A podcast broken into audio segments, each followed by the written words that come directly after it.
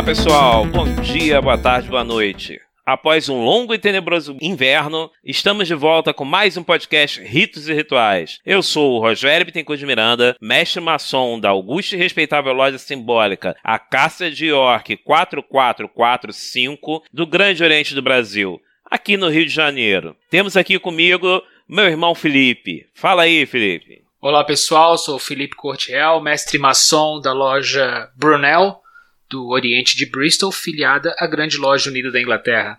E temos também aqui conosco nosso irmão Clóvis. Se apresenta aí, Clóvis. Fala, galera.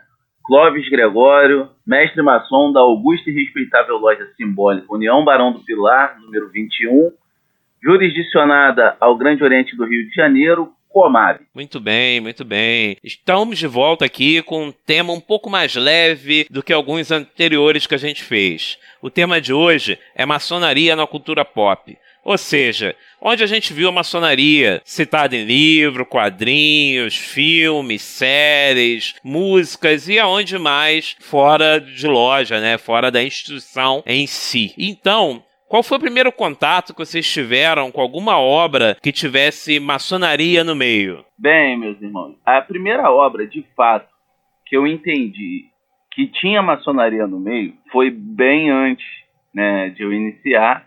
Na verdade, eu era bem adolescente o... e o tema é muito fascinante, né? Então foi naquele filme A Lenda do Tesouro Perdido, com o Nicolas Cage. O tema é bem inserido em relação à mítica da maçonaria e os templários. Eu achei o máximo, né? Não preciso dizer, adolescente, filme com templários, sociedade secreta, muita ação e Nicolas Cage. Então tinha tudo para conquistar o coração da garotada. Esse filme é de 1990 e alguma coisa, né? Década de 90. Deixa de ser cara de pau, Cláudio, que é adolescente o quê? Na verdade, ele é de 2000 e pouco, mano. Na verdade, ele. É piorou! Pô, piorou, piorou, Clóvis. É, mas eu era adolescente, gente. Tá certo, tá certo. Não, tá tudo tá bem, certo. vamos confiar. É isso aí, claro. Nada como ter 25 e anos. Você?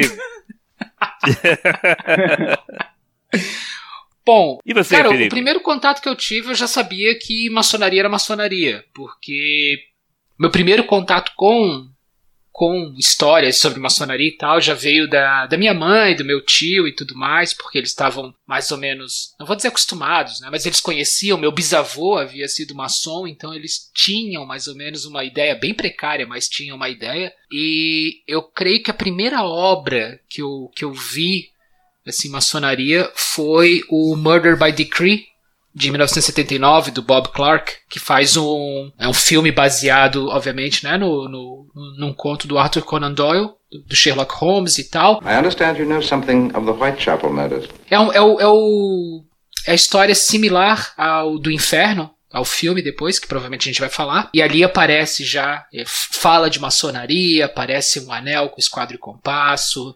Então ali a maçonaria já está no meio do, do enredo, né? Ah, sim. Para mim, é, o primeiro contato mesmo foi com outras temáticas, né?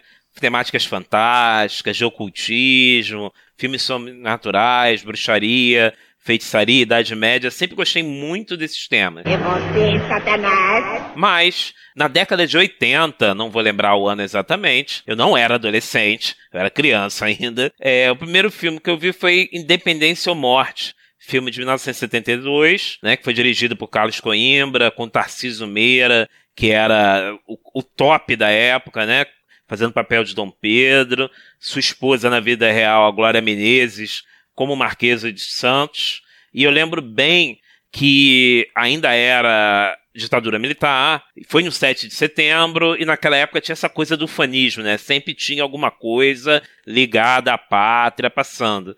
E aí era sessão da tarde, era um dia meio chuvoso, minha mãe fez bolinho de chuva, e aí ficou muito marcado a questão desse filme. Tem a cena lá da maçonaria, na época não ligava Lé com Cré, para mim não fazia muito sentido, mas mais velho, quando eu soube que era maçonaria, veio logo essa lembrança. Veio de cara a lembrança desse filme, desse dia, Tanto que mesmo muitos anos depois, já tem esse dia muito claro na minha mente, né? E aí, como vocês falaram, né, na grande maioria das vezes foi antes da maçonaria. Eu e Clóvis, pelo menos, no caso do Felipe, né, ele se interessou mais pela questão da, da maçonaria e depois as obras vieram. E, Clóvis, ter visto esse filme te influenciou a escolher entrar na fraternidade? Então, mano, é, e eu vi aqui, tá, ô seu Boboca, o filme é de 2004, eu tinha 17 anos. Olha só, é... Então, mano, não, essa obra não teve influência na, na minha vida maçônica. Né? Então, o que, que eu vou fazer? Eu vou falar de efetivamente uma, porque você perguntou qual era a primeira obra que eu tive contato, que eu de fato sabia que era sobre maçonaria. É esse filme. Exato. Mas a obra que teve realmente influência na minha vida para a maçonaria é o livro do Dan Brown, né, o Símbolo Perdido. É, é um romance best-seller, né, daquele jeito que ele escreve, super rápido, de page turner, né? Aquela leitura alucinante que você vai virando página, vai virando página, quer saber o que, que acontece. Mesmo chegando na metade do livro e você já sabendo qual é o final de todos os livros do Zambral, é assim, né? Então, é, mas os personagens foram muito bem construídos e como a temática era em torno da maçonaria, o personagem que era maçom, ele era um, um cara de caráter ímpar, de, sabe, ele tinha uma moral realmente ilibada, foi um personagem construído com muito senso de justiça e etc. Então isso fez com que fez com que eu tivesse uma curiosidade genuína do que era feito dentro da maçonaria que transformavam as pessoas em praticamente um paladino. Então isso assim meio que me encantou. Foi a partir desse livro que eu tive o primeiro passo de procurar o meu padrinho para conversar sobre maçonaria, porque aquilo me inspirou. Então eu procurei o meu padrinho, meu padrinho é, aceitou a ideia, continuou conversando comigo e mais tarde veio me convidar para a fraternidade.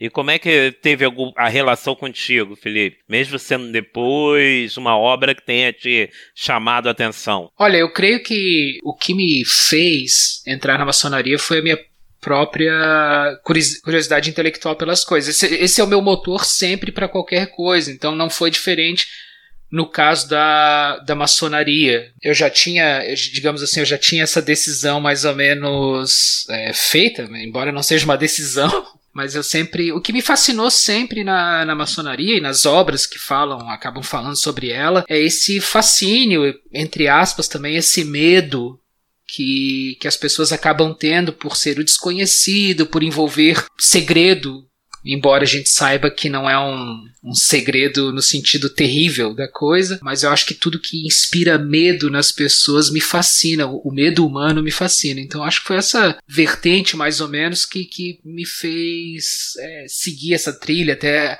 a, a, a iniciação na maçonaria, que vem bem mais tarde para mim, mas foi um tardio consciente. Mas não teve uma obra digamos que eu possa falar sinceramente, honestamente, que falo assim, não, pô, isso aí marcou e aí foi onde eu criei uma impressão. Não, a minha impressão já veio de livros, já veio de livros sobre maçonaria, coisa de, de ratinho de sebo mesmo. É, no meu caso foi mais ou menos como Felipe, mas não foi uma questão intelectual, na verdade, né? Foi mais uma questão de exemplos vivos, né? Como eu falei, eu era ligado em, na temática da Idade Média, feitiçaria, bruxaria, outras ordens de, do ramo ocultista, e aí fui conhecendo gente. E desse conhecer gente, fui conhecendo também maçons, e que achava interessante a postura dessas pessoas, se tornavam uma forma de exemplo, eram pessoas com caráter, que faziam coisas legais, ajudavam outras pessoas, e isso me chamou muita atenção. Então, na verdade, mais o exemplo pessoal de outras pessoas que me fizeram entrar na ordem do que obras literárias ou cinematográficas ou afins. É, nesse meio tempo, acabei vendo outras coisas, lendo alguns livros, e que daqui a pouco, quando a gente falar um pouquinho de, de listas de coisas que chamaram atenção, eu comento um pouquinho mais mas realmente não teve nenhuma obra que me fez entrar. E como a primeira que eu vi, né, a Independência ou Morte, eu era criança, então não tem ligação direta com a minha entrada. É só né? uma, uma- um esclarecimento que eu acho, que eu acho interessante é o seguinte: é, eu fui demolei. Ah, Isso faz sim, toda a diferença, verdade. porque toda aquela curiosidade que se tem quando você é adolescente, eu entrei na Ordem Demolei e tinha acabado de fazer 17 anos. Então, toda a curiosidade que eu tinha sobre maçonaria, como é que é, como é que é o avental e paramento, tudo isso foi saciado muito cedo. Né? E, e, obviamente é, é, você já já cria uma, uma certa conexão com esse mundo, né? embora o Demolei seja uma ordem completamente, não completamente, mas bem separada da maçonaria, ritualisticamente falando, mas você já, já adentra esse mundo um pouco mais. E aí a mesma coisa, os primeiros maçons que eu conheci, de saber que eram maçons e tudo mais, já foi dentro da Ordem Demolei. Então, tive, tive alguns exemplos muito, muito, muito bons de pessoas uh, de um caráter assim fabuloso e como, como também tive em boa medida o outro lado também. Né? E isso foi interessante. Eu sempre brinco que quando eu fiz a decisão de entrar na maçonaria eu sabia muito bem onde estava entrando, porque não tinha nenhuma romantização do, do que era não. Não, acho isso importante, até porque é uma ordem feita de seres humanos e a gente não é infalível, muito longe disso, né? Então é até interessante a gente ter esses dois lados, porque senão a gente romantiza demais e, como acontece com muita gente, acaba se frustrando, achando que vão encontrar super-heróis. Falar nisso, tá. Nosso irmão Photoshop é, providenciou a imagem de um quadrinho nesses últimos dias de um super-herói maçom tá rolando aí pelo, pelos grupos Sério? do WhatsApp, né? Me... É. Ah, você não é viu, o não? The Freemason. Que isso, É, gente. Vou te mandar depois. É, não, mas é, é por isso que eu acho interessante é, é, colocar, é, por isso que eu fiz questão de falar isso, que é o seguinte: há uma romantização extrema da maçonaria, promovida pelos próprios maçons, que fique bem claro, é, de, de uma coisa assim, ah, seres humanos ah, infalíveis ou em busca da perfeição e tudo mais, e tá longe disso. Tá longe disso. Vamos descer do banquinho, pessoal. Então, Rogério, continuando o assunto aí, você disse que teve contato com outras ordens, né, magísticas e iniciáticas. Era você que, na década de 90, foi preso lá na Quinta da Boa Vista, pelado, fazendo rituais e, no equinócio de primavera, né, safado? Não, na década de 90 eu era adolescente, conhecia alguma coisa de algumas ordens, somente da Ordem Rosa Cruz, mas não tinha nada disso não. Nunca entrei em nenhuma ordem que tivesse essas coisas. Olha que mentiroso! Quando, quando que tu entrou na UERJ, ô, ô, Rogério? Eu entrei em 92, década de 90 começa em 91. tá bom. E aí, vi, dada essa introdução, assim, do que a gente viu, do que a gente não viu, inclusive falando da Ordem Rosa Cruz, tem uma literatura vasta, livros também tocam no assunto, mas isso é para outra história. Mas é bom só saber que essas coisas não existem só na maçonaria e da maçonaria, né? A gente tem hábito aqui no Brasil, não sei aí na Inglaterra, mas a gente tem hábito de fazer lista. Tudo aqui a gente faz lista. Né? Tem os 10 melhores programas da MTV. MTV nem existe mais direito, né? Tô velho mesmo. Mas os 10 músicas do mês, os 10 filmes que, que abalaram esse ano, e por aí vai.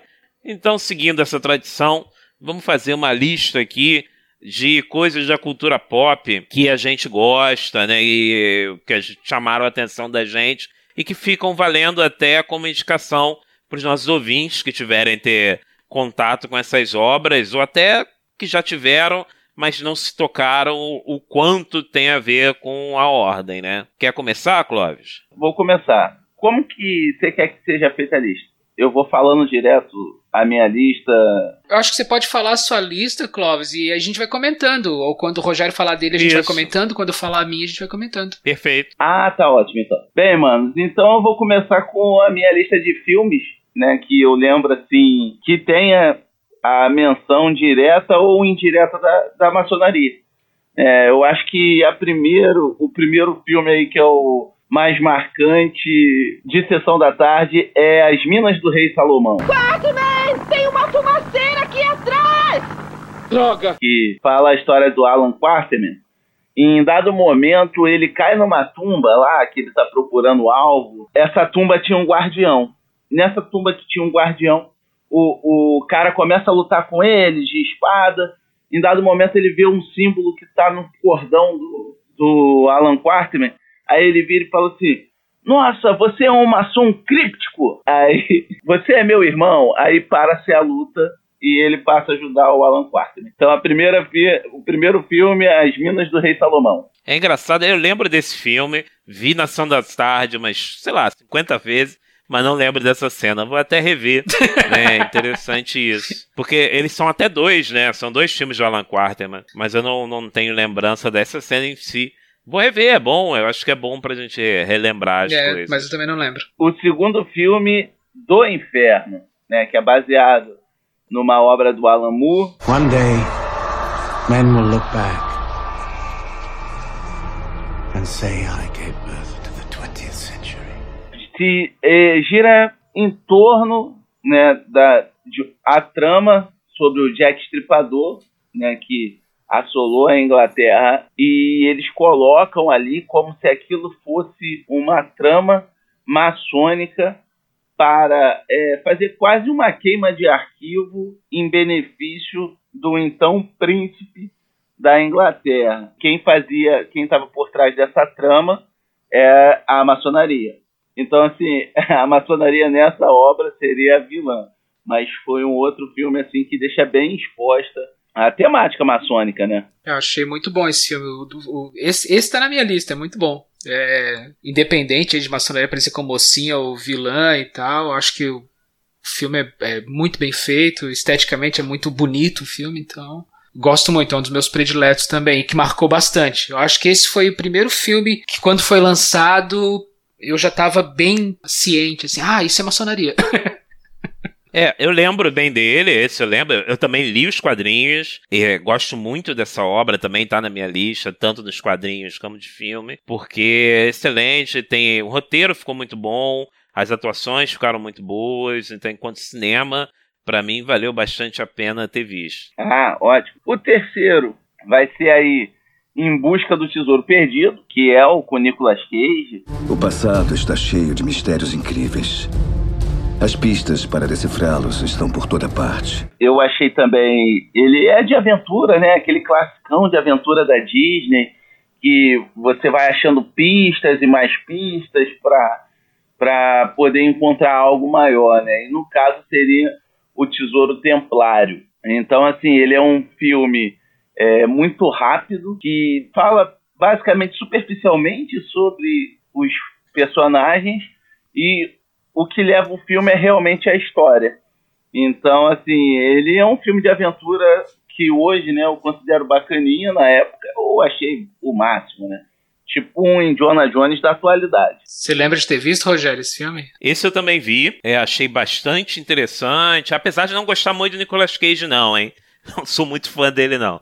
Mas eu achei bem legal por causa da temática, né? Eu já estava é, muito perto da maçonaria, ou dentro já da maçonaria, não vou lembrar do ano do filme, mas gostei bastante desse tom aventuresco, né? é um filme da Disney, então ele traz bem essa coisa de diversão mesmo para todo mundo. É, eu lembro de ter visto esse filme já também. Uh, quando já estava, obviamente. Acho que, acho que eu já estava na Ordem Molay. Eu, eu vi quando eu já estava lá na Ordem Molay. Mas, é, apesar de ser um filme de aventura e de ser um filme da Disney.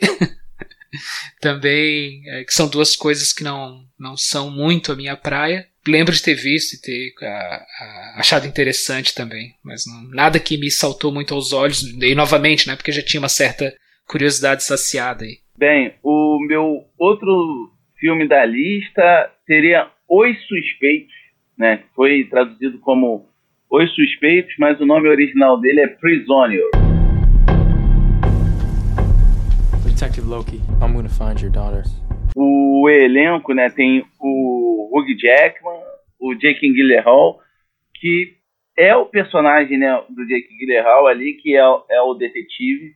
Ele tem um anel da maçonaria, né, mas isso você só consegue perceber é, em determinada cena do filme. E, e, é nítido e é claro que é um anel maçônico, não, não tem problema. Mas não é só, tipo, quase um easter egg, sabe? daquilo isolado ali e ficou por isso. Porque você já percebe uma atitude diferente no, na condução da investigação do filme que está proposta, né?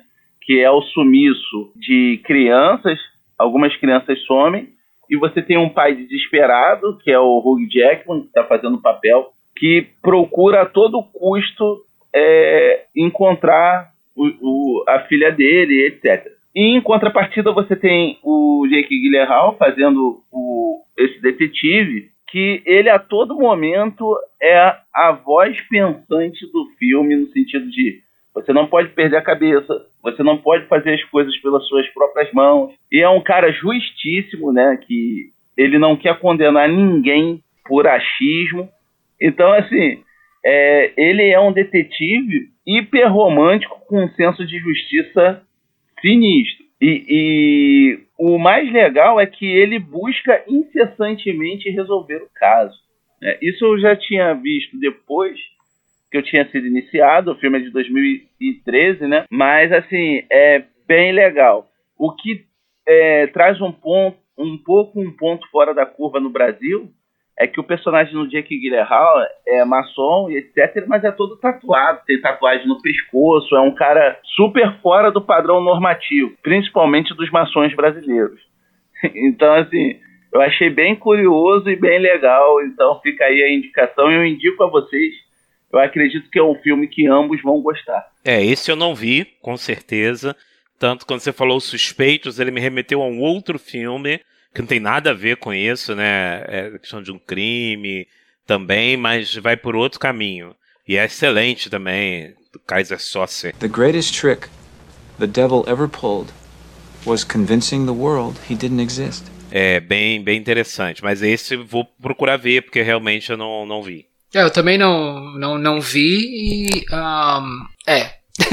quando quando o, o Clóvis falou, também fiquei assim, tipo, ué, Fala de maçonaria esse filme? Não, é, nem, nem fala. Como eu disse, é muito implícito. É um anel. Mas não é igual aquele conto do tipo.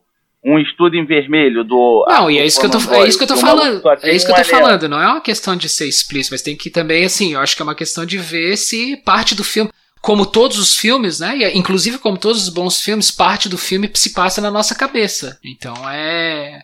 Então, assim, ah, ah não é uma mensagem que está escondida e tal, é uma mensagem que está escondida na nossa cabeça.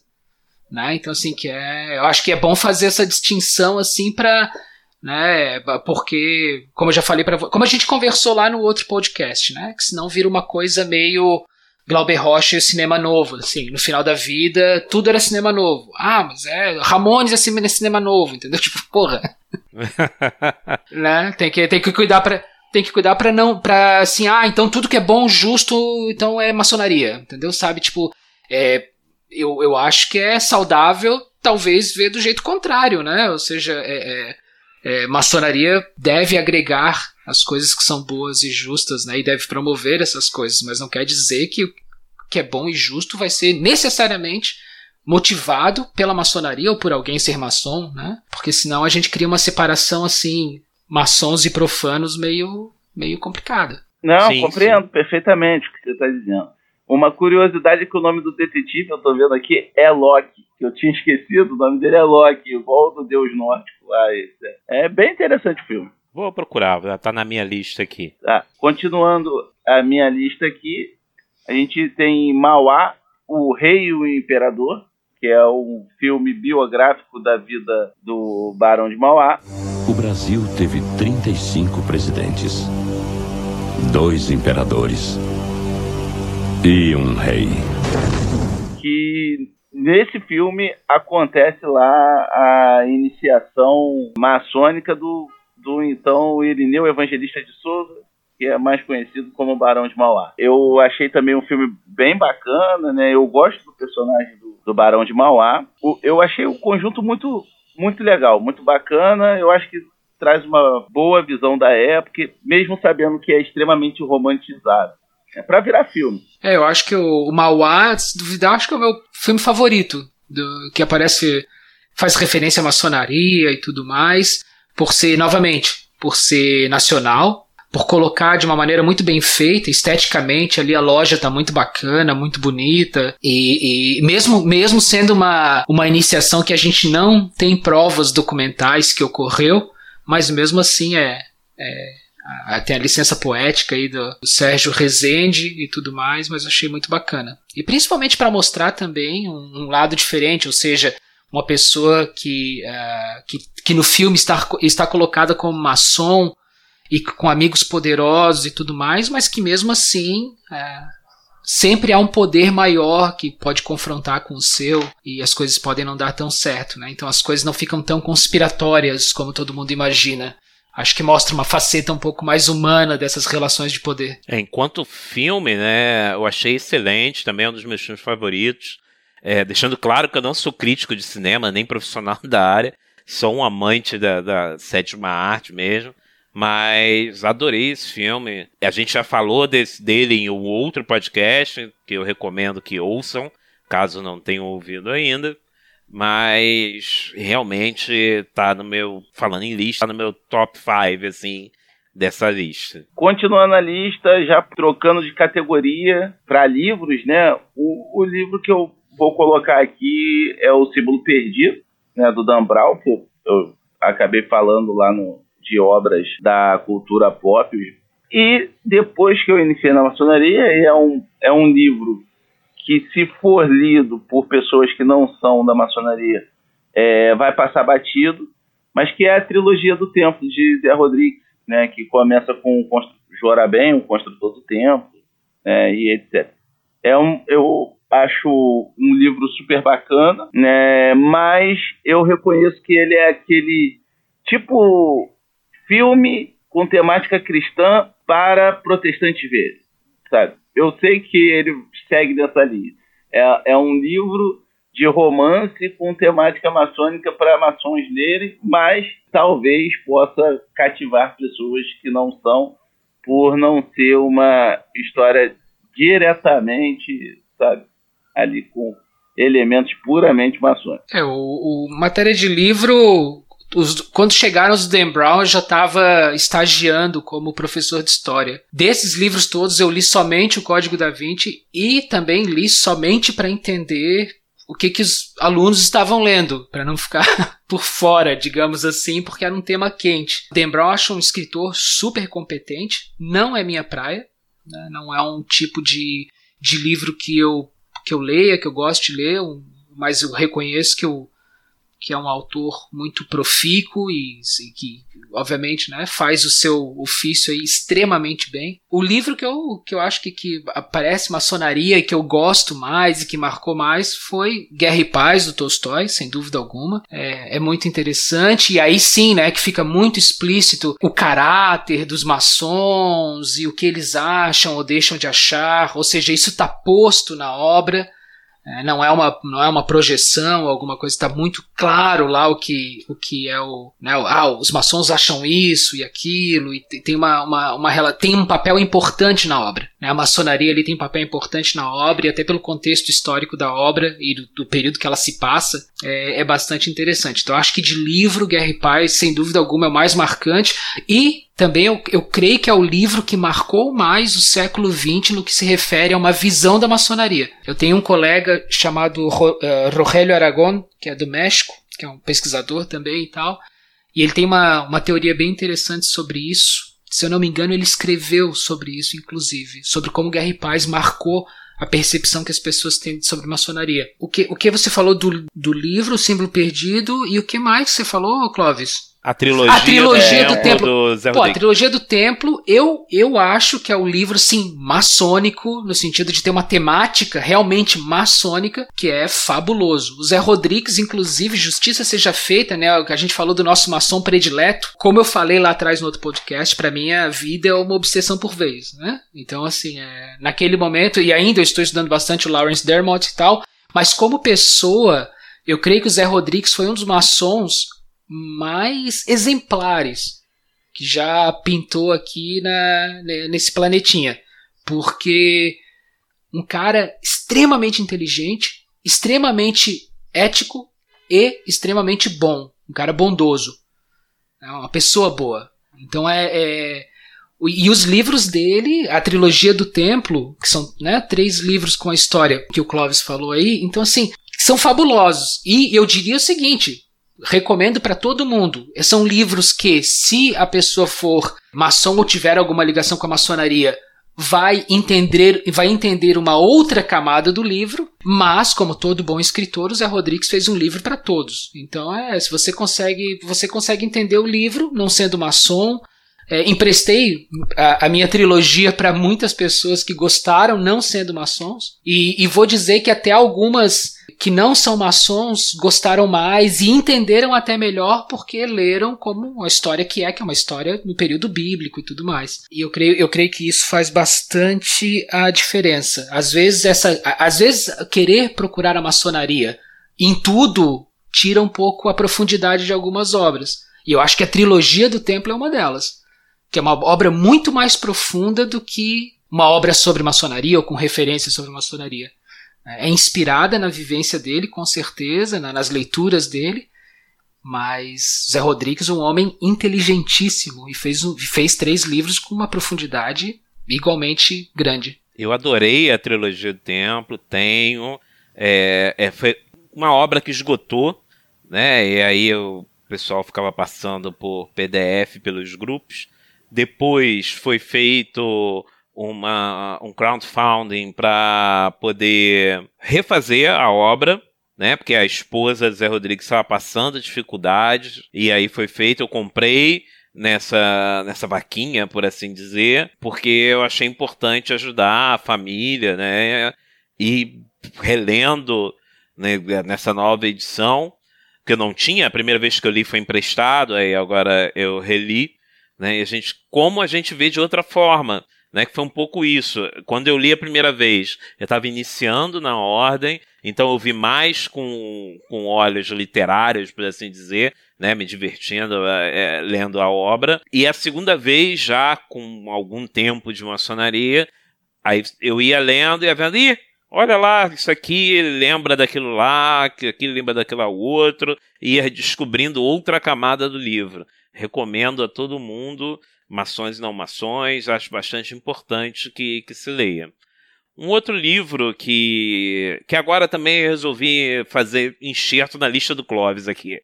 Mas um outro livro que eu acho interessante, mais atual, que é O Crime da Maçonaria, do Cassiano Teixeira de Moraes, o atual grão-mestre né, da grande loja lá do Distrito Federal, né, atual agora em 2019, caso você esteja ouvindo esse podcast em 2035, saiba localizar temporalmente. Ô, mano, mano, Rogério, só Oi. que ele agora não é mais o mestre do, do. Ah, ele já acabou, ele saiu? Federal, né? Ele é ah, é secretário-geral da CMSB. Olha só é, que chique, né? Ele foi grão-mestre da grande loja do Distrito Federal. Passou a bola, não me recordo o nome do irmão, mas assumiu como secretário-geral da CMSB, que é equivalente ao presidente da Comab, né? no caso assim, se for fazer uma correspondência entre sim, Lembra sim. Lembrando aí para quem não é maçom que CMSB é a Confederação da Maçonaria Simbólica do Brasil, que congrega as grandes lojas estaduais, e a Comab aí que o Clóvis falou, é a Confederação da Maçonaria Brasileira, é isso, Clóvis? Isso, que congrega os grandes orientes estaduais. Só para só situar os nossos ouvintes, é, ou não maçons, ou não familiarizados com esse monte de sigla que a gente adora. Sim. E, e esse livro é um romance policial, né? Como o próprio título fala, o crime da maçonaria vai fazendo um caminho de um crime que aconteceu e que tem como pista é, elementos da maçonaria. E aí o policial encontra com o maçom que vai ajudando e entra dentro de lojas maçônicas e aí ele vai no livro explicando mais ou menos o que, que tem dentro da loja e aí ah sem querer dar spoiler mas tipo assim ah é, foi encontrado com um corpo um pedaço de pano X Aí, quando ele entra na loja, ele fala: Ih, olha lá, que pano é esse? Ah, é um pano X, igual que estava lá com a vítima. E por aí vai. Na verdade, não foi pano, foi outra coisa, só para não dar spoiler. É, quem quiser, compre o livro, que eu acho que vale bastante a pena, principalmente para quem gosta de policiais. Segue a lista, Clóvis. Bem, é, vou entrar agora no ramo da música. Duas obras, assim, de cara que me veio à mente. É a Caixa Amarela, do Luiz Gonzaga, né? Que eu conheci depois de ter entrado na maçonaria. Eu não conhecia antes. Ela é tão linda, é tão bela, aquela caixa amarela que a minha casa tem. E fica aí uma curiosidade que eu vou perguntar para os bandos, tá? Se ela é uma música conhecida e executada fora desse ciclo de amizade, obras maçônicas, né? Se é, é uma obra bem conhecida, assim, que as pessoas que escutam Luiz Gonzaga colocam eventualmente para ouvir. Eu, eu não tenho a mínima ideia se ela se, se, é uma obra assim. Olha, eu não circulo muito pelos caminhos de forró e música nordestina, né? Escuto mais rock e heavy metal. E a Caça Amarela só fui ouvir depois que eu entrei na maçonaria. Então não conheço pessoas que, que escutem fora. Todo mundo que eu conheço que já ouviu tá, tem alguma relação com a maçonaria. Ou é Demolei, Filha de Jó, ou é maçom mesmo. O Luiz Gonzaga é, sem, sem dúvida alguma, bastante conhecido. Eu acho que nos, nos meios onde, onde o forró e tudo mais vai ser tocado, Luiz Gonzaga deve ser obrigatório. E a Caça Amarela eu recebo anualmente, uma, duas vezes, de algum irmão. Algum vídeo, alguma coisa, ou só o, só o áudio mesmo. Então, essas, essas coisas que vivem num loop no WhatsApp, né? Uh, uh, músicas, vídeos, uh, fake news, essas coisas que, que, que possuem uma vida própria, um ciclo de vida próprio dentro do WhatsApp. Em, em, falar em fake news de, de músicas e obras atribuídas à maçonaria, gente, pelo amor de Deus, pegando o gancho, todo ano em looping, eu acho que o Felipe também recebe aí na Inglaterra uma música da iniciação maçônica. Nosso irmão Arnaldo Tunes! Exatamente. Então, essa música não é do Arnaldo Antunes. É, é, ninguém aqui tem conhecimento, eu acredito que não, que o Arnaldo Antunes não é maçom. Então, assim, não, não repasse essa informação. Se você está ouvindo a gente aqui, é, procura o nome do irmão correto, porque é até injusto com o irmão que tem uma voz bonita, lembra do Arnaldo Antunes, mas é maior eu fico imaginando o irmão pegando a música, olha, uma música do Arnaldo Antunes. Aí ele abre a música dele. Imagina, ou foi ele que, ou foi ele que começou, hein? Eu nunca recebi, nunca recebi isso, não. Passem para mim, por favor. Ah, tá. A música é muito bonita, realmente. Eu, infelizmente, não lembro agora o nome do autor real, né? Porque toda vez que passam a música, botam a maldita fala que é do Arnaldo Antunes. É, e aí isso fica na cabeça e, e é prejudicial realmente pro autor, mas a música é belíssima. Eu vou procurar se eu tiver, eu acho que não, porque eu troquei de celular e aí é, os arquivos se deve foram. Ser, deve ser da mesma central que produz textos do Luiz Fernando Veríssimo, do Arnaldo Jabor e as encíclicas do Papa Francisco. Deve ser a mesma, deve ser a mesma central. Exatamente. Do mesmo cara que fez a oração do Papa Maçom. Dos, né? dos mesmos criadores. ah, tá. Bem, a outra obra de música que eu vou citar aqui, A Flauta Mágica, né, do Mozart.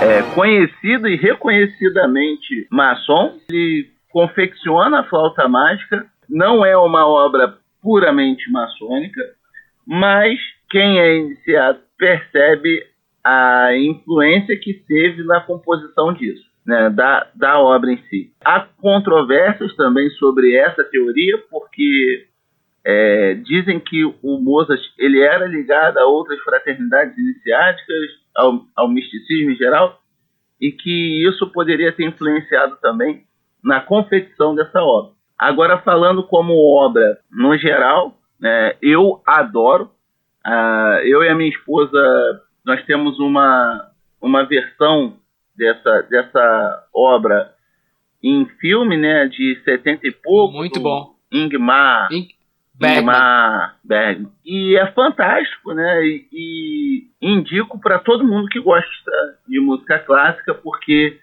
sem dúvida, todo mundo já ouviu essa música, o ato da, da Queen of the Night, que é ela a Rainha da Noite. Então, todo mundo, eu aposto que todo mundo já ouviu essa música em comerciais de TV, em tudo. Então, para assistir a obra completa, procura lá a Flauta Mágica, tem inteira no YouTube com é, legenda em português, para você não ficar boiando. Tem, tens alguma música aí, Rogério? Tenho duas, tenho duas aqui, saindo um pouquinho da, do lugar comum.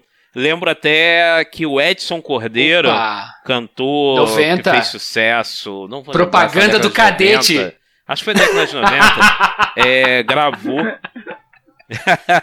Vocês lembram da propaganda do Cadete? Porra, com mano? certeza. Ele, ele gravou junto com Cássia Eller A Rainha da Noite. É uma gravação muito legal também para quem quiser ouvir música de uma forma um pouquinho mais pop também. Você vai encontrar Edson Cordeiro é, e Cássia Eller, cantora excepcional, Duas grandes vozes, né, hein? com essa gravação da, da Rainha da Noite.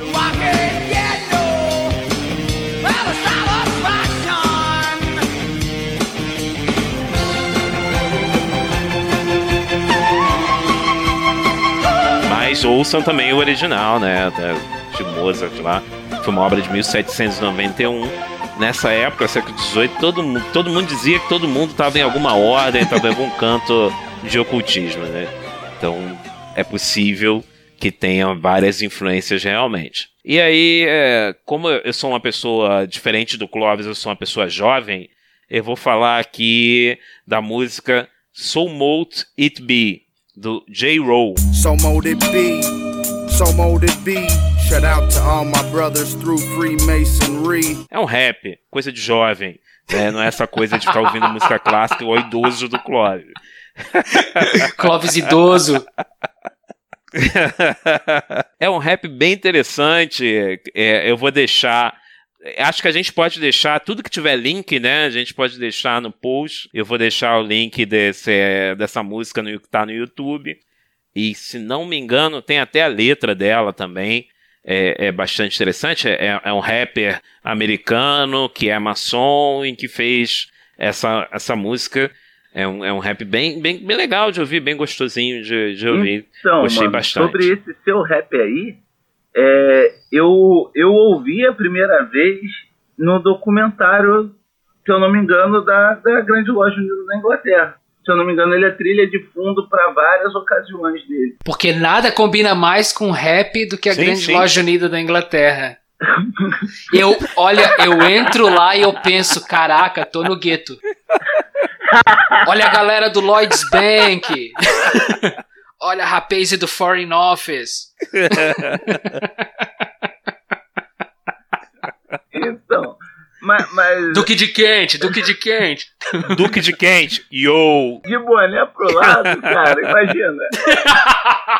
Gente, Pô, que cena, hein, Clóvis? Que cena. imagina, de boné Não, pro lado. não vou dormir essa noite.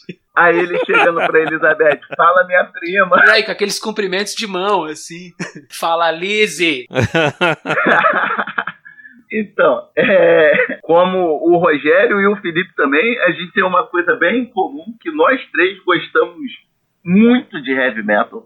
Mas eu, eu achei bem legalzinho esse rap também, achei, achei bem interessante. Mas a, a banda sueca chamada Ghost, ela tem ah, um dos últimos. Um, um single que, que ela produziu se chama Square Hammer. E a música faz. é, utiliza elementos desse linguajar maçônico.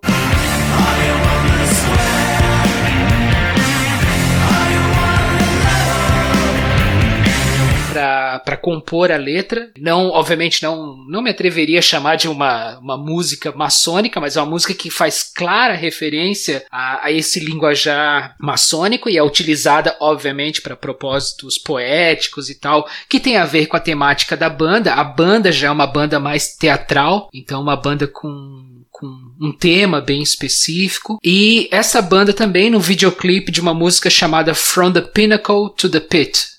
Então, do pináculo ao fundo do poço. O vídeo uh, brinca bastante com uma estética mais arte nouveau, com cinema mudo, cinema noir e tudo mais. E nesse, nesse vídeo aparecem vários trechos do filme uh, uh, Les As Forças Ocultas, aquele filme de detração da maçonaria feito pelos nazistas. Quer dizer, feito na França ocupada pelos nazistas. Né? Então é, aparecem aí várias cenas desse filme no videoclipe dessa música. Então, na parte, digamos assim, de, de rock, de metal, eu diria que essas são as, as referências que eu, tenho, que eu vi por último. E claro, né? Flauta Mágica, concordo com o Clovis aí. Também sou muito fã dessa adaptação feita pelo Bergman nos anos 70. Falando de, de outras obras aqui que é, não filmes, não livros, né, continuando a lista, eu vou citar dois. Um, eu confesso que eu não vi nenhum episódio, mas eu vou citar porque me contaram e tá na lista de livros do Felipe, que é o Guerra e Paz, o seriado. Não ouço tomar o que é meu! Canalha! Eu te desafio! Meu afilhado, ele veio me falar, pô, mano, tu viu o Guerra e Paz, cara? Pô, passa uma iniciação maçônica maneiro pra caramba e tal. Então tá aí é uma indicação para mim ver o, o seriado Guerra e Paz, né, para poder verificar. Lembrando que o Guerra e Paz tem várias adaptações, hein? O Guerra e Paz, se não me engano, são, tem duas ou três adaptações como seriado. Provavelmente, provavelmente o seu afilhado deve estar falando da última que foi feita pela BBC. Foi feita ano passado, se não me engano. E tá realmente muito boa. E aí essas questões, Clóvis, que você falou no, sobre alguns outros filmes ali, essa questão aparece muito clara no Guerra e Paz. O personagem principal tentando realmente se regenerar como homem, tentando se tornar uma pessoa melhor, inspirada diretamente pela maçonaria e pelos maçons. Isso ah, tá legal, lá assim muito legal, colocado, legal. muito claro. Tava olhando aqui, tá no Canal Brasil. Canal, Canal Brasil tá fabuloso. Como acervo sempre. do Canal Brasil.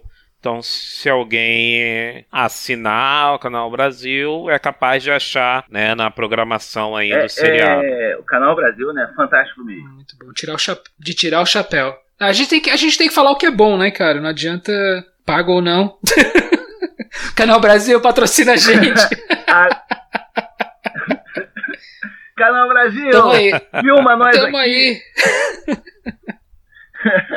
Bem, é, falando de outra obra, que aí particularmente eu não vi muito, mais vi, foi aquela novela Novo Mundo. Povo brasileiro, a partir de hoje estão cortadas as relações com Portugal. Veio o noveleiro do Na novela da Globo, ela retrata a maçonaria de uma forma... Eu, eu já penso de forma romântica sobre a nossa fraternidade querida.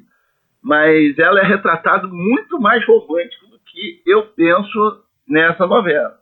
Então, assim, eu cheguei a escrever né, um, um, artigo inteiro lá no meu blog por conta de uma cena que viralizou entre os maçons brasileiros, né, com uma cena da novela que o, o José Bonifácio encontrava com um irmão dele de maçonaria e tinha um diálogo lá. Logo quem? Ele, Logo é, quem? Exatamente. Aí o Clóvis, já o sangue já subiu no olho, começou a babar.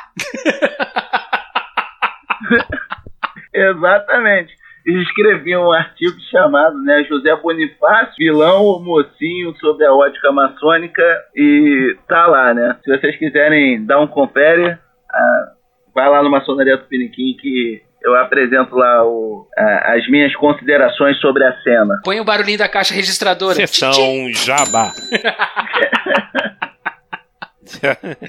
oh, manos, posso só voltar, aproveitar que a gente falou do Guerra e Paz, aí eu lembrei do, do, do, leste europeu aqui, um filme que eu não falei e que é muito legal e, e que eu descobri e aí mostrei pro, pro, pros demolês da minha época ali, do, de Florianópolis, e a gente ficou vidradão no, no filme. É um filme polonês chamado uh, Popioli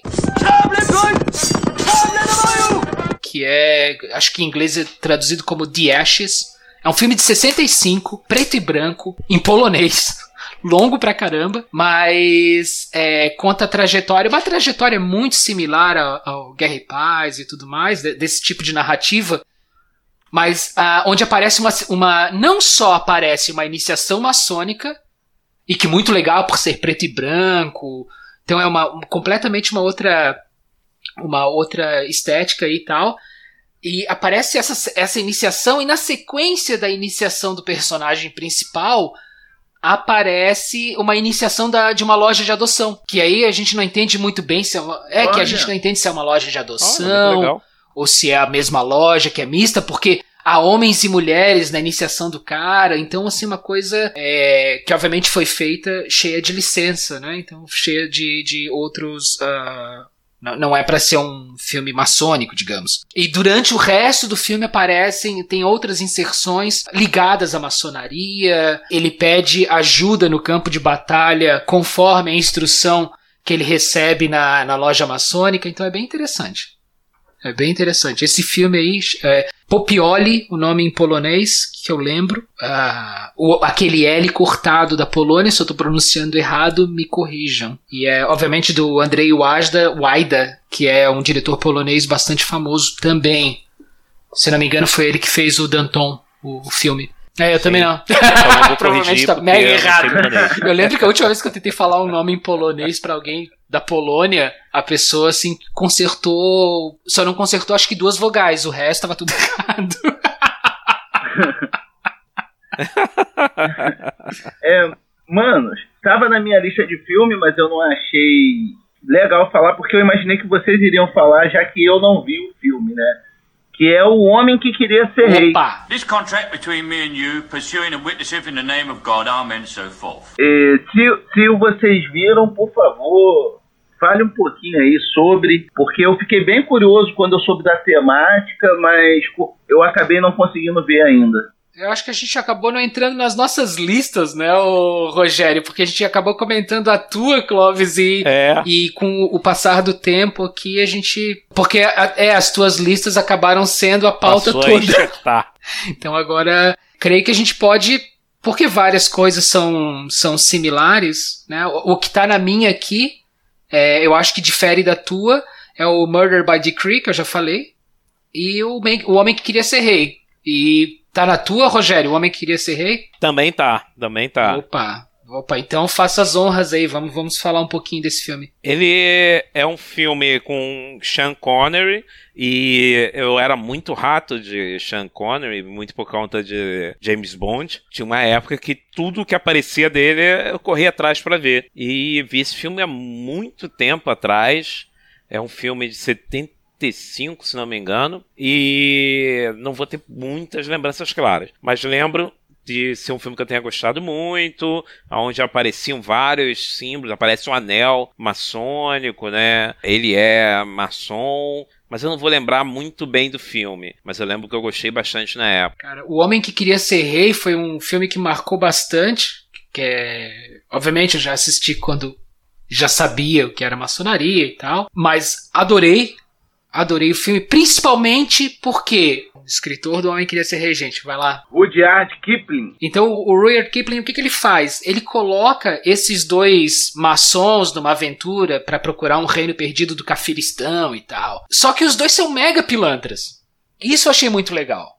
Então não tem essa, é, não tem essa romantização de Claro, pilantras no sentido de, de espertalhões e tudo mais. Claramente, o Rudyard Kipling aparece, no, é, o personagem dele, né? Como ele mesmo aparece no, no filme. É o fio condutor até do filme, é quem tá contando a história. E, e dá pra ver que eles meio que se aproveitam um pouco dele por ser irmão e tudo mais. Não, não no sentido ah, criminoso da coisa, mas você vê uma, um pouco essa coisa do, do, cara espertalhão. Então eles são meio pilantras, assim, isso, isso que deixa o filme muito fascinante, muito legal. Enfim, também não quero dar spoiler, mas eles chegam nesse reino e ah, o fato de serem maçons acaba dando para eles privilégios muito particulares.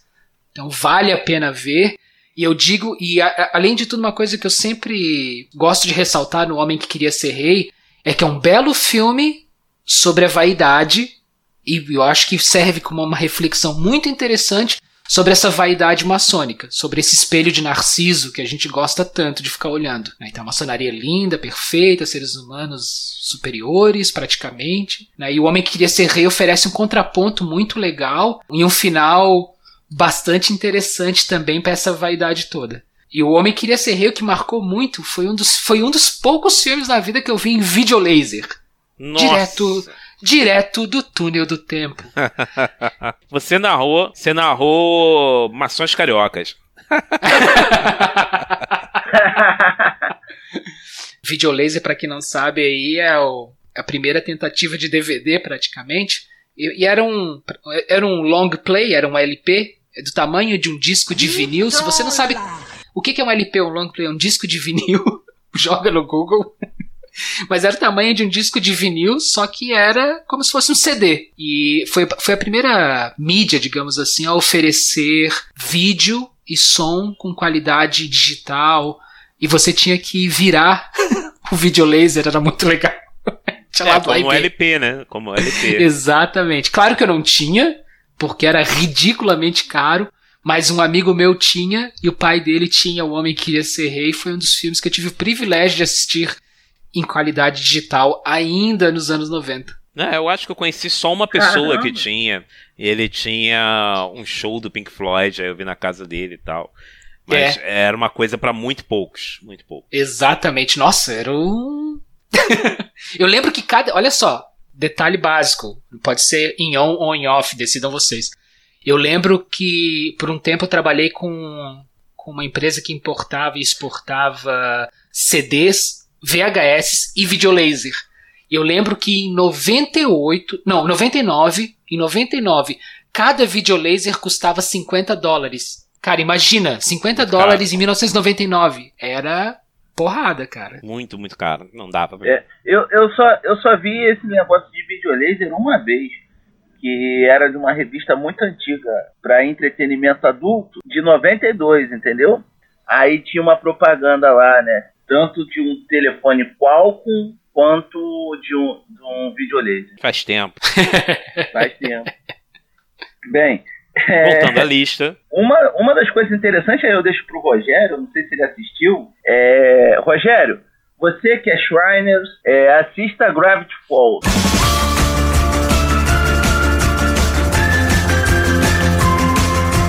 Ah, já é, assisti o desenho. Falls, então, lá tem uma referência curta, né? Tem essa temática mística e o cara, né, que é o tio das crianças que são principais do filme. o fez. Ele, ele usa aquele chapéu que tem o nome de Fez, né? É, lembra muito e é claramente inspirada no, nos Shriners, né? Então, assim, fica aí também de indicação. É, tem um filme do Gordo e o Magro também, né? Que eles são. Eles fazem parte de uma ordem parecida com os Shriners. Sim, eles fazem é que... meio que uma cadeia de união. Deixa eu ver se isso, eu acho, eu não lembro, isso. não lembro o nome. Ah, putz, eu esqueci um outro filme, galera. Tem um outro filme que aí eu. Aí, e novamente, né, um filme que tá ó, no lado, digamos assim, crítico da coisa e que sempre me chama mais a atenção, que é Um Borghese Piccolo Piccolo, eu acho que em português foi traduzido como O Pequeno Burguês. Fregatene, pensa à saúde. Ricorda quando uno c'ha la salute non è mai povero, ricordatelo. Que é um filme italiano de 77 que uh, tentando simplificar bastante, é um funcionário público italiano bem uh, insignificante, assim, então daquelas pessoas sem nenhuma qualidade especial, um cara completamente assim, ele só quer, sabe, ele tá ele, ele, passa os dias contando a aposentadoria, quantos dias falta para aposentadoria. E ele quer que o filho dele seja alguém na vida, então, e o filho dele é a mesma coisa, um cara sem nenhuma a, a grande qualidade ou, ou, coisa parecida, completamente é, faltando qualidades maiores no sentido intelectual, é, tá se formando e ele quer que o filho vire funcionário público como ele. E, um do, e ele tenta convencer os, os patrões ali no, no filme a, a darem um jeito de colocar o filho dentro do serviço público.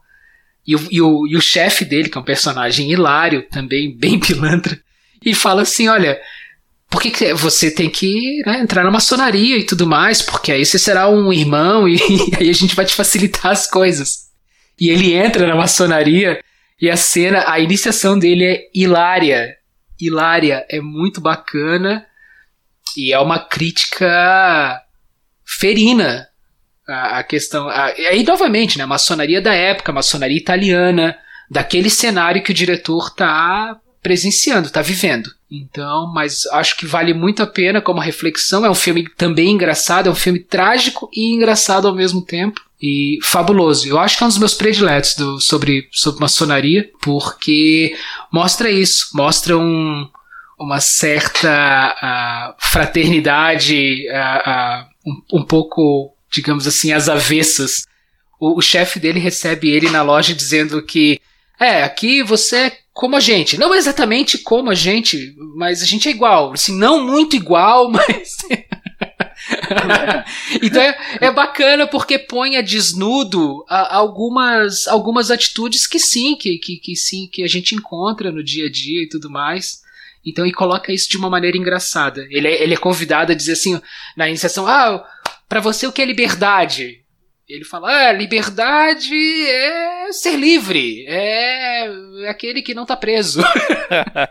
então é muito bacana, é muito bacana porque é, é, um, é um outro, é o revés, né? É, é, é o outro lado da moeda, é, é, o lado da crítica e do humor e um pouco do, do ridículo e que eu acho bacana, porque sempre faz pensar. Né? Quem se sente ofendido por essas coisas, acho que é Aí é meio complicado. Vou procurar esse, que esse eu não conhecia, não. não. Eu, eu, eu vou procurar também.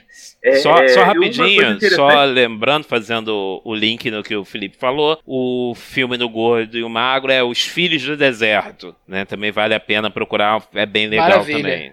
Tem no YouTube, dá pra ver. Eu vou deixar o link. É, não, não sei se também cabe como comentário a, a penso se a gente apaga ou não. Mas, se eu não me engano, a época desse filme, que é de 70 e pouco, né, era quando o caso da P2, né, da P2 ou propaganda DUI, estava super em evidência lá na Itália. Não, não, ele foi antes. Ele foi antes, antes disso antes ainda? Disso ainda? E então ainda deve ter ganhado uma sobrevida depois que o, que o caso veio à tona. É, né? não foi, não foi, um, não foi um, não é um filme assim bastante popular.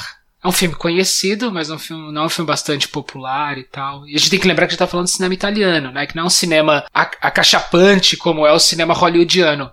Então você bota uma temática no filme de Hollywood, pá, fica aquela. Né? Tirando os faroés italianos. É, exatamente. Então são filmes que hum, tiveram um certo impacto. Se não me engano, esse filme ele ganhou ou foi é, ele fez parte de Cannes, não sei se ele ganhou, não, não, não, não recordo agora. Eu escrevi sobre ele no artigo. Ó, ó o Jabá, ó o Jabá. Eu escrevi um artigo sobre cinema e maçonaria e eu fiz uma comparação do, dos modos de retratar a maçonaria utilizando o, As Forças Ocultas, o filme francês da década de 40, o Independência ou Morte e o Pequeno Burguês, é, que são três modos de utilizar a maçonaria é, de algum modo, de justificar um regime, de exaltar um regime e de criticar um regime nesse, é, nessa ordem. Né? Querer ler, vou ah, querer ler. Uma outra lembrança que eu tive foi de desenho animado dos Flintstones, que tinha a, or a Irmandade da Ordem Leal dos Búfalos d'Água. Barney! Chegou indo Fred, irmão Búfalo! Vamos lá, irmão! O aperto de mão secreto dos Búfalos! Agora contra a cena secreta! Que eram. Exato! que eles tinham uma, uma fala, uma palavra, um aperto de mão, né? E, e que na verdade era uma galera que jogava boliche e que fazia parte também dessa ordem. E, e, uma coisa interessante é o seguinte, é o que eu vejo muito no agora você falou dessa dessa ordem dos Flintstones, a gente não pode esquecer que nos Estados Unidos a, a tradição de, de, de fraternidades e de ordens fraternais ou amicais ela continua, continuou bastante até, o, até a primeira metade do século XX. Hoje em dia está um pouco numa decadência, mas eles têm, eles têm muitas outras ordens, Odd Fellows e tal, isso tudo, Sociedade dos uh, Mechanics e tudo mais. Isso foi nos Estados Unidos perdurou, chegou com a maçonaria, outras ordens chegaram também lá. Então, às vezes, a gente vê é, muitas pessoas fazendo conexões maçônicas com algumas questões dos Estados Unidos e que são é, relacionadas a uma outra ordem fraternal ou uma ordem amical. Ah, então essas são, são só para essa, essa nuance aí. Sim, eles têm a tradição das fraternidades nas faculdades, né? Isso, exatamente. Que não tem nada a ver com, com questões da maçonaria. Tem mais coisa e aí, o... Clóvis? O Clóvis desmaiou? Os, lapid... os, lap... os lapidários dos ah. Simpsons. Sim, os lapidários, verdade. Muito bom. A, me... a melhor, a melhor musiquinha. a musiquinha que eles cantam. Muito boa. Quem, ah, quem foi que quem foi que filmou o pouso na lua? Ah, foi a gente, foi a gente. ah, é, aí sim. O Rogério, aí no caso, eu acho que lista, assim, da minha parte acabou. Não sei da parte do Felipe e da sua parte. se acabou de todo mundo, aí você termina de tocar o Eu bagulho. tenho ainda aqui, só para voltando na, na música, eu tinha o The Masonic Ring, que é de Rui Darron. Loves to talk and shake the hands of everyone he greets. He's always optimistic. He'll give you anything. On his hand he proudly wears a ring. Também vou deixar o linkzinho. É uma músicazinha no, tocada no violão bem calminha e aonde ele enaltece a maçonaria a partir do, do anel maçônico. É bem interessante, achei bem legalzinha também.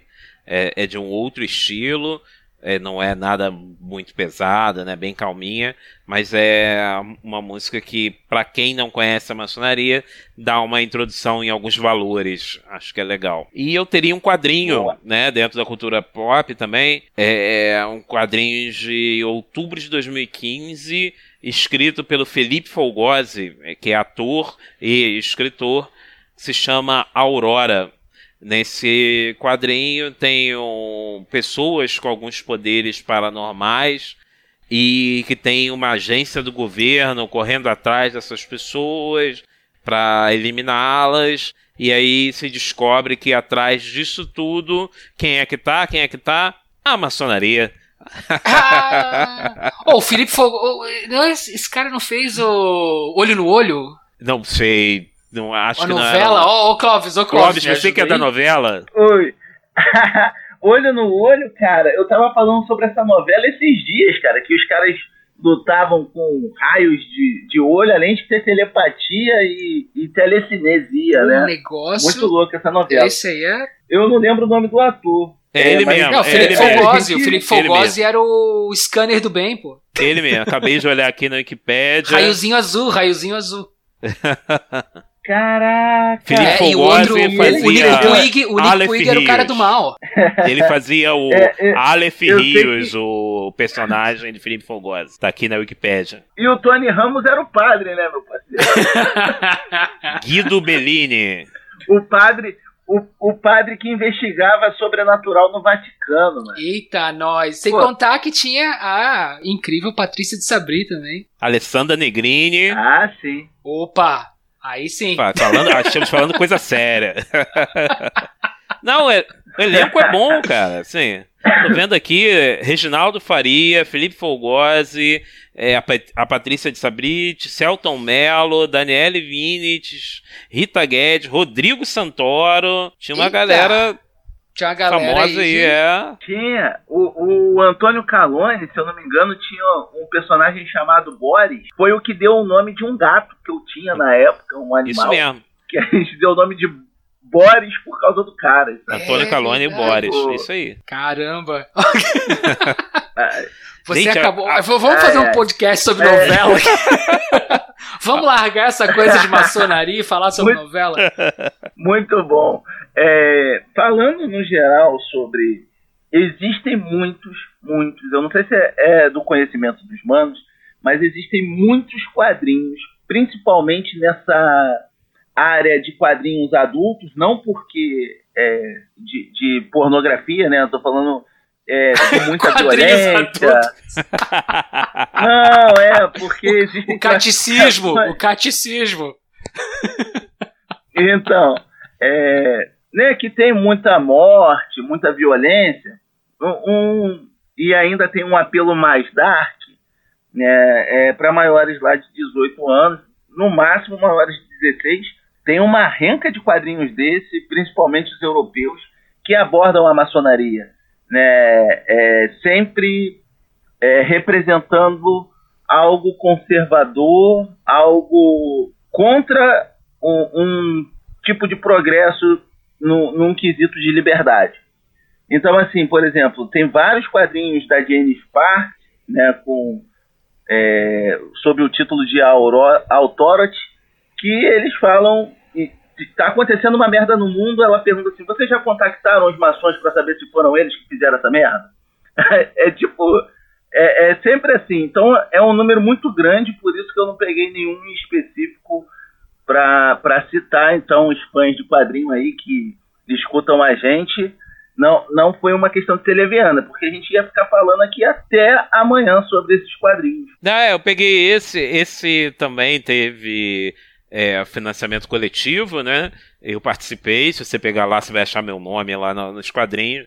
E achei bastante legal, por isso que eu trouxe ele. Mas realmente tem uma, uma renca aí de, de quadrinhos outros com essa temática. Dentro de, dessas listas, de tudo que a gente viu, vou perguntar para vocês qual foi a obra que vocês mais gostaram, ou que mais marcou positivamente. Já vou adiantar a minha, que foi Independência ou Morte, porque eu tenho esse laço afetivo, né? Porque me lembra da minha infância, da família, em torno da televisão, me lembra de bolinho de chuva, que é um negócio que eu adoro. E aí ficou essa memória afetiva, mais afetiva do que artística, né? E aí ficou na minha cabeça e é uma coisa que agradeço, inclusive, por rever essa obra, graças ao, ao irmão Felipe aí que me encaminhou, levou ao caminho da obra para eu revê-la.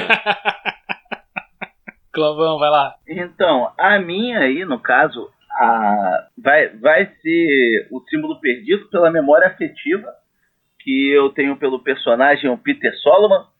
Então, assim, eu acho que é um personagem idealizado ali, né? E me influenciou muito a querer ser um maçom de forma idealizada. Lembrando que é, nem de de longe eu tô perto disso, mas a gente vai procurando melhorar, né? Como pessoa, como maçom. Então eu acho que nesse sentido aí é, é a obra que eu mais gostei e eu lembro de ter ficado fissurado na época, então vou manter esse carinho por ela. Olha, para mim eu acho que foi a são, são duas que acontecem no mesmo momento. Uma foi o Mauá, eu, eu, gosto bastante do filme, acho a figura do Mauá uma figura fascinante, e foi um filme que me marcou porque é muito bem feito, esteticamente foi muito bonito, e a cena da iniciação tá muito bacana. É, aparece num momento muito oportuno do filme, então é, eu diria que Mauá e o Popioli, que eu falei para vocês, filme polonês, por, pelo impacto, que realmente assim mostrou uma iniciação bastante diferente das que geralmente são mostradas nos filmes e tudo mais. Eu achei bem interessante. Então marcou nesse sentido, num sentido visual, a Popioli marcou bastante. Mas o filme que eu colocaria em primeiro é o, sem dúvida alguma, o Mauá, que eu gosto bastante também. E teve algum que vocês não gostaram? Eu não tenho nenhum que eu tenha visto que eu não tenha gostado, não. Todos que eu vi, eu gostei de uma forma ou de outra. Seja pela forma artística, seja na, no, no que tange a literatura, pela forma que foi escrita. Sempre tem alguma coisa que me agrada nessas obras que eu vi. Mas vocês tiveram algumas que não gostaram? Então, é, essa novela Novo Mundo aí é, exalta a figura do Bonifácio de uma forma que não era. Manda carta pra Globo! Manda carta pra Globo! então, eu, eu não vou compactuar com algo principalmente no tocante à relação dele com a maçonaria. Não, não expressou a realidade, tudo bem que é uma novela, mas também não precisava fazer aquela pirula toda, entendeu? Em relação a esse senhor. é muita mágoa no coração. Eu só tenho uma coisa para reclamar. Ouvintes, eu sofro bullying aqui nesse podcast. Eles trocaram a imagem do nosso grupo pelo Bonifácio e tudo. Verdade. Oh, o Clóvis, é o patriarca, pô. O patriarca da nossa independência. Fazer o quê? Olha, não, de alguma que eu não tenha gostado, assim, não gostar, eu não gosto de um monte de coisas, mas. Bronquinha.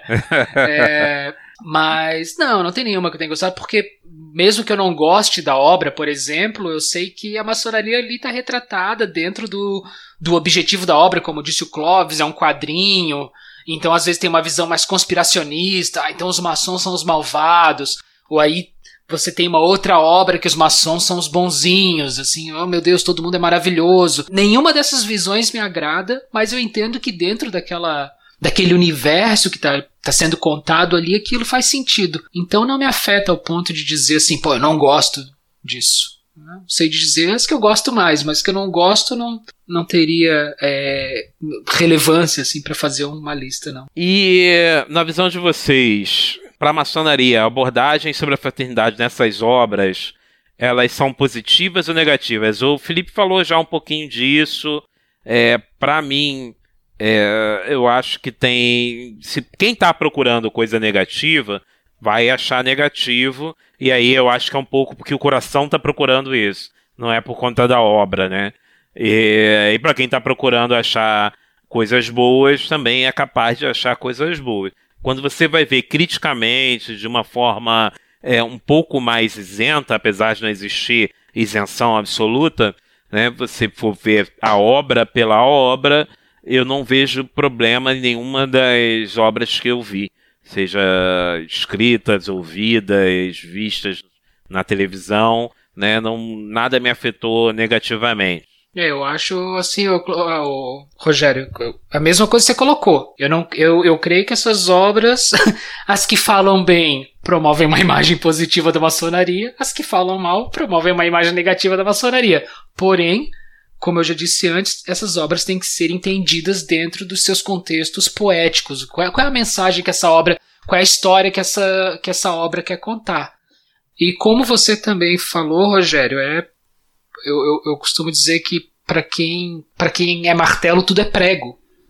Então o cara que está procurando coisas negativas e conspirações e que a maçonaria é malvada e controla o mundo vai achar e quem está achando que procurando coisas que a maçonaria é maravilhosa, é salvação para o mundo e tal, também vai achar. Então, isso é como você falou, Rogério, é o que o coração da pessoa o que o coração e a mente da pessoa está procurando. Raras são as ocasiões onde uma obra, raras e felizes, são, são, são os momentos em que obras conseguem realmente mudar a percepção de, de um assunto tão tabular ou tão hermético como, como ainda é a questão da maçonaria. E para você, Clóvis? Eu, eu vou seguir com os relatores, né, com os nobres relatores, é, é, porque, na verdade, eu não tinha nem pensado nisso tá?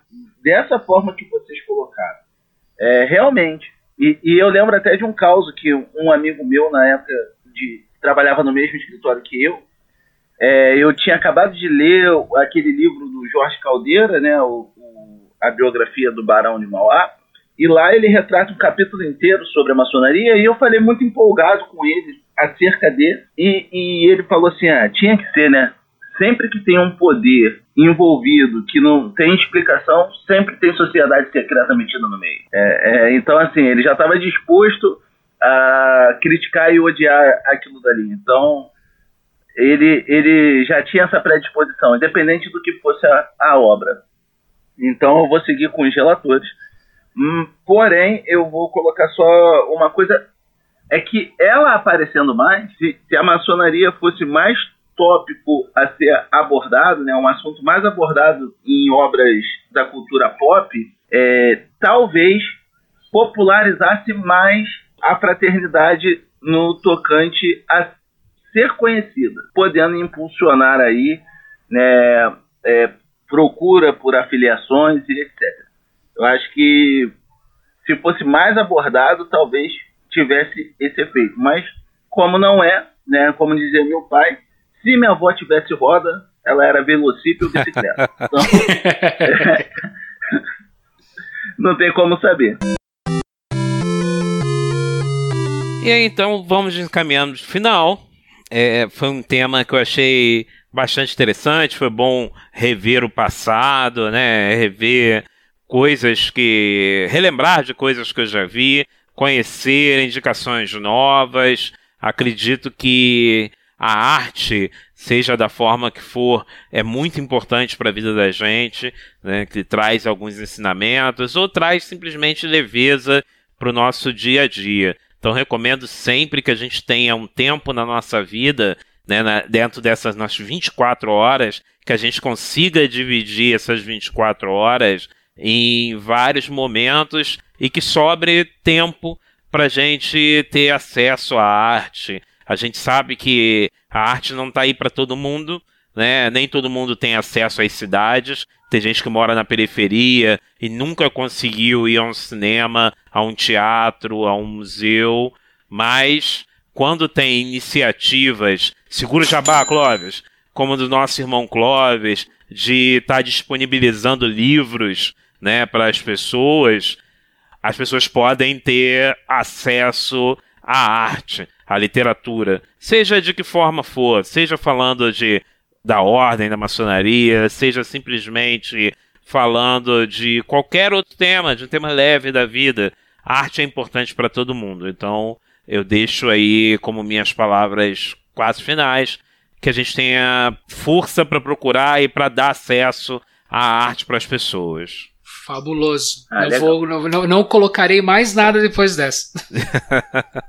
muito bom, muito bom. Bem, é, é exatamente, né? O, o, o, Rogério ele condensou isso daí. Você tornar a arte acessível em qualquer de suas expressões é algo fabuloso, né? Então eu vou seguir com o relator. Não, não tenho nada a acrescentar no que o Rogério falou.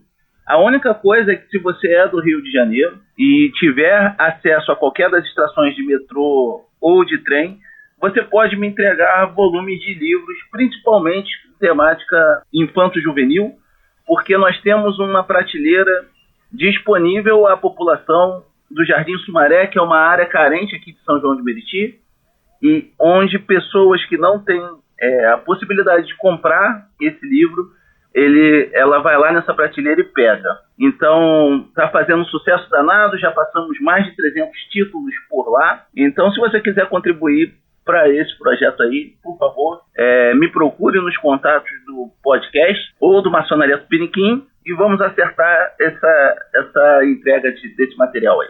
Quer falar uma coisa, Felipe? Não, maravilha. Eu fico com as tuas palavras finais aí, com o toque do Clóvis. Tenho mais, mais nada para acrescentar, porque foi muito bem colocado por ti e a inserção do Clóvis oportuna também. Então é isso, Vinte. Ficamos. Foi um jabá do bem. Você viu que eu reclamo do teu jabás, é, mas é... eu puxei o jabá para ti. É, é, é, é, antes de, do, da despedida final, eu queria mais uma vez agradecer a companhia dos meus irmãos. É, principalmente o Felipe, porque o Rogério, a gente está mais tempo aqui no Rio de Janeiro, a gente consegue se encontrar pessoalmente. E o Felipe, como está na Inglaterra, essa conversa aqui é fantástica, é, aproxima mais a gente. O que a distância separa, a tecnologia aproxima. Então é muito bom estar com vocês nesse bate-papo super maneiro.